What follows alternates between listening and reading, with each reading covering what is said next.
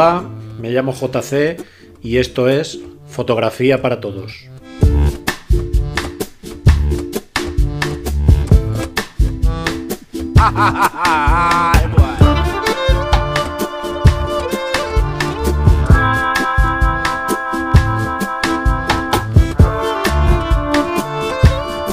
Un podcast que pretende que escuchéis una serie de experiencias y consejos para que aprendáis fotografía desde el nivel cero.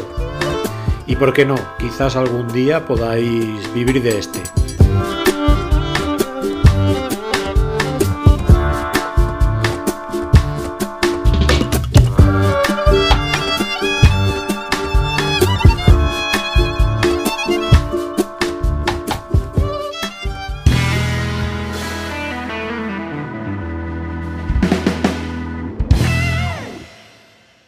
Bien, ahora vamos a ver cómo nuestra cámara mide la luz y por qué el exposímetro se suele ir hacia un lado o hacia el otro, hacia un extremo o hacia otro, lo que sería exposición correcta, exposición subexpuesta o sobreexpuesta.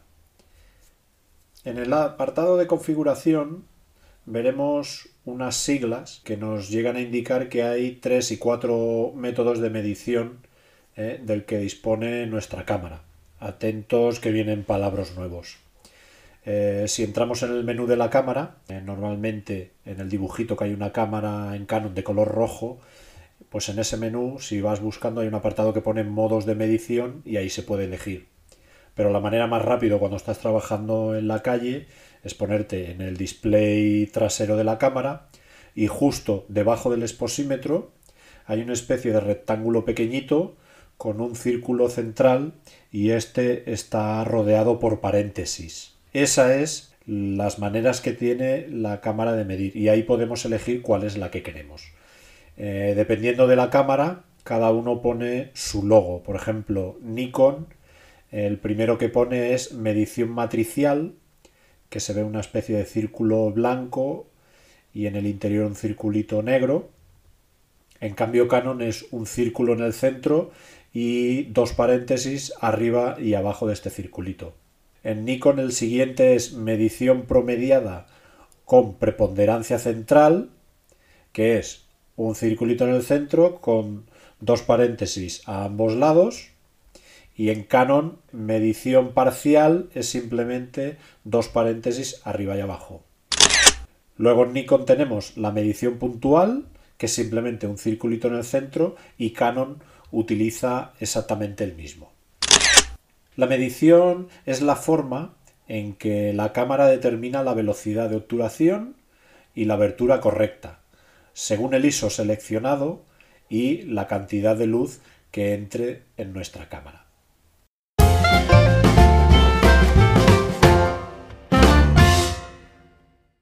Ahora vamos a ver eh, estos métodos de medición de luz. el primero que hemos dicho que era medición puntual. La medición puntual evalúa únicamente la luz de la zona más próxima al punto de enfoque. Eh, ignora todo lo demás. Evalúa una sola zona y calcula la exposición basada en ese área única, en ese puntito.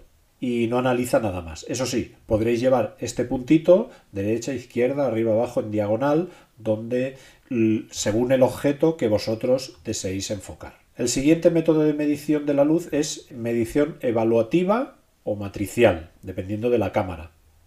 Es el método de medición predeterminado en la mayoría de las cámaras DSLR. Su funcionamiento prácticamente consiste en que divide la zona a fotografiar en múltiples sectores y se analizarán eh, individualmente para los tonos claros y oscuros. El siguiente método es medición promediada o ponderada al centro. La medición ponderada en el centro o promediada, como su nombre indica, evalúa la luz en la zona central del cuadro y un poquito sus alrededores e ignora las zonas más alejadas de este punto. A diferencia de la, de la medición matricial, en el centro no tienen en cuenta el punto de enfoque seleccionado y solo evalúa la zona central de la imagen. Como último método de medición de la luz, medición parcial. En algunos modelos de Canon llegan a ofrecer esta cuarta manera de medir, eh, medición parcial, que simplemente en el centro del rectángulo se ven dos paréntesis, uno arriba y uno abajo. Es muy similar a la medición puntual, solo que el área que cubre esta última es más grande, aproximadamente eh, el 8% del área del visor frente a un 3,5% de la medición puntual. Bien, voy a intentar explicaros tres maneras de medición en tres ejemplos, ¿vale? La primera sería la medición puntual. Imaginaros que tenemos eh, una escena, una obra de teatro, en el que el 80% del encuadre está bastante oscuro, porque la situación de la obra así lo requiere. Y solo hay una parte mínima iluminada. Imaginaos, en una parte derecha hay allí un personaje en el que se le ve una pequeña luz y ¿qué es conveniente que utilicéis aquí? La medición puntual, que es la del circulito negro. ¿Por qué? Porque vosotros vais a mover ese circulito hacia donde está el personaje que queréis iluminar y queréis decirle mídeme la luz de esta persona y olvídate de todo lo demás que ya sé que está negro. Simplemente quiero que me digas qué parámetros debo mover para que esa persona quede suficientemente iluminada.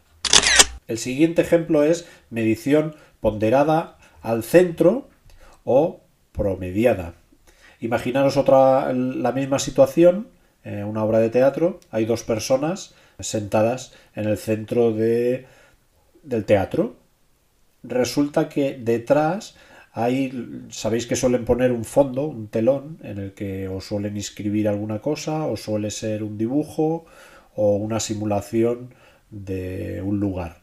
Vale, entonces lo que os interesa es que calcule qué medición necesito para que prácticamente salgan esas dos cosas.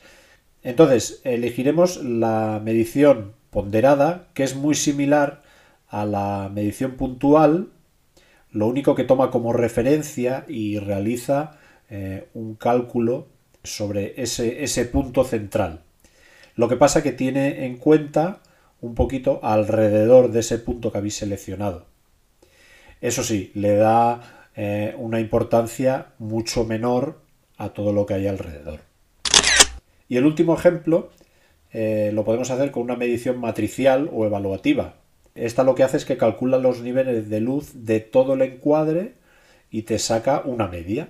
Cualquier foto en la que se equilibre la luz entre las zonas oscuras y las iluminadas es ideal. Por ejemplo, aquí delante tengo una foto en la que estoy en un viñedo, tengo la masía en un lado, el tractor en el medio, todas las viñas alrededor de la montaña y el sol lo tengo superior porque eran las 12 del mediodía. Entonces la casa me hace alguna sombra, el tractor también me produce alguna sombra. Entonces eligiendo esta medición matricial o evaluativa, me calcula un promedio y me dice qué parámetros son los que debería elegir.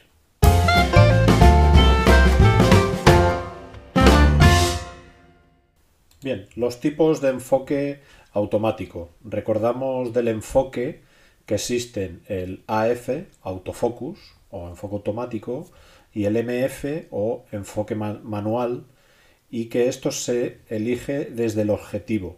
Nosotros elegimos si queremos que sea el propio, la propia cámara y objetivo los que decidan cómo enfocan, o queremos hacerlo nosotros manualmente moviendo la rosca.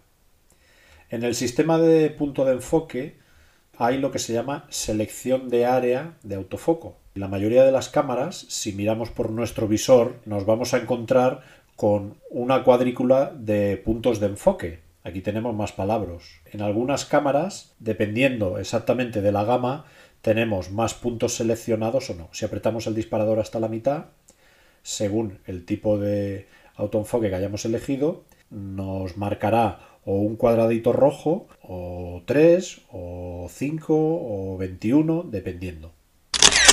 El modo de autofoco eh, automático trabaja siempre a nivel del punto de enfoque que hayamos seleccionado. Este punto es una referencia de esa persona o objeto que queramos enfocar. Según lo que necesitemos, elegiremos un punto u otro. Ejemplo, en una fotografía de paisaje tenemos eh, primeramente un coche, luego un árbol, un banco y una persona. Pues nosotros con el puntito eh, vamos seleccionando de derecha a izquierda qué queremos que enfoque, porque están a diferentes distancias. El coche o el árbol o la persona o cualquier otra cosa. Este punto lo podemos elegir siempre eh, desde el menú, manteniendo el disparador pulsado hasta la mitad. Cuando el autofoco consiga enfocar, ese puntito se pondrá de color rojo, emitirá un pitido y nos dirá que ya lo tiene enfocado, que ya podemos acabar de disparar. Cuando se utiliza el autofoco, por ejemplo, de más de 9 puntos, la cámara automáticamente intenta seleccionar ella cuáles son los elementos que están más cercanos a nosotros y los enfoca a no ser que nosotros elijamos y decidamos que sea otro punto. Pero seleccionando el punto de enfoque único, seremos nosotros los que le diremos a la cámara a partir de dónde debe empezar a enfocar. Bien, ¿cómo podemos darle a uso? Imaginaros que queréis hacer un primerísimo plano de la cara de vuestro bebé. Pues lo que elegiríais sería un único punto, porque vosotros moveríais ese punto para que enfocara el ojo porque si no la cámara decidiría que, el, que más cercano hacia nosotros estaría la mejilla o estaría la nariz. Entonces vosotros elegís el autofoco de un único punto y vosotros decidís que queréis que cuando tenga el ojo enfocado acabáis de realizar la fotografía. Luego está el autofoco zonal, que podéis elegir la zona del centro, derecha o izquierda, que se suelen coger, o puedes seleccionar unos nueve puntos aproximadamente pero la cámara puede llegar a decidir cuál es el que está más cerca. Entonces vosotros podréis mover esa zona de derecha a izquierda y que eh, se seleccione uno de los tres puntos. Y luego está la zona de autofoco de 19 puntos. Hay cámaras que tienen hasta 51 puntos. Y entonces automáticamente la cámara decidiría qué zona. Por ejemplo, si queréis coger a vuestro bebé casi un plano entero mientras está tumbado en la cuna, pues a lo mejor la cámara te dirá, pues mira, ahora mismo lo que mejor enfoco y se iluminaría de rojo eh, cuatro o cinco puntitos diciendo te estoy cogiendo un poquito del brazo, un poquito de la cara y un poquito de la sábana. Y entonces haría una promediada.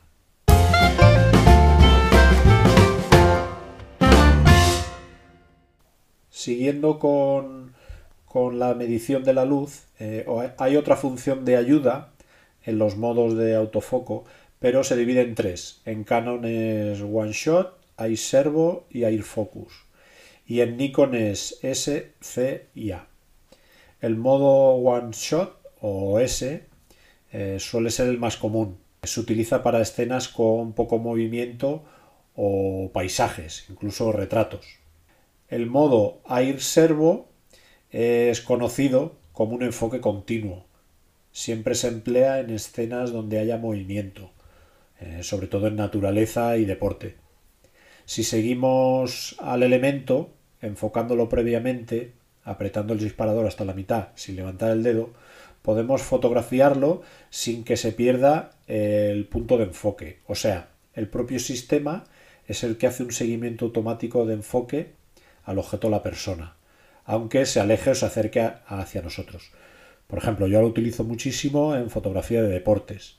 Hay un jugador que coge la pelota en su campo y aprieto el disparador con el único punto eh, sobre su camiseta y este air servo lo que va haciendo es, sin dejar yo de soltar el disparador hasta la mitad, ese jugador se va acercando, se va moviendo izquierda a derecha y este air servo lo que va haciendo es que él solo automáticamente me lo va enfocando ¿eh? sin dejar de enfocarlo por mucho que él se mueva. Entonces siempre lo tengo enfocado. Y cuando yo creo que la fotografía es eh, la que deseo, entonces aprieto el disparador hasta el final.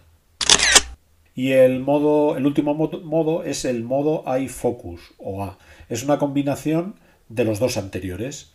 Es conocido como si fuera el enfoque inteligente, porque en teoría aplica el one shot en las escenas estáticas pero el servo se activa cuando este sujeto enfocado se mueve. Desde el menú interno de la cámara, en la parte trasera, en el display, podemos elegir si el movimiento o la aparición de nuevos elementos en la escena debe ser más rápido o debe ser más lento. Y luego en la parte del menú eh, podemos elegir, quiero que la servo, por ejemplo, eh, me vaya siguiendo este sujeto, pero que si entra otro jugador por la parte izquierda de mi cámara, ese foco no se me vaya a la persona que acaba de entrar, sino que me continúe enfocando al que yo he elegido en primer momento. O sea, retardar el autofoco elija hacia dónde se quiere dirigir.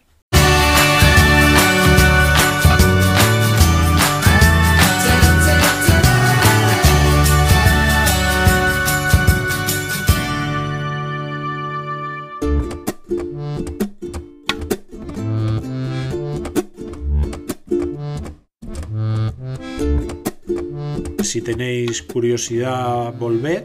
Recordad, aquí en Fotografía para Todos.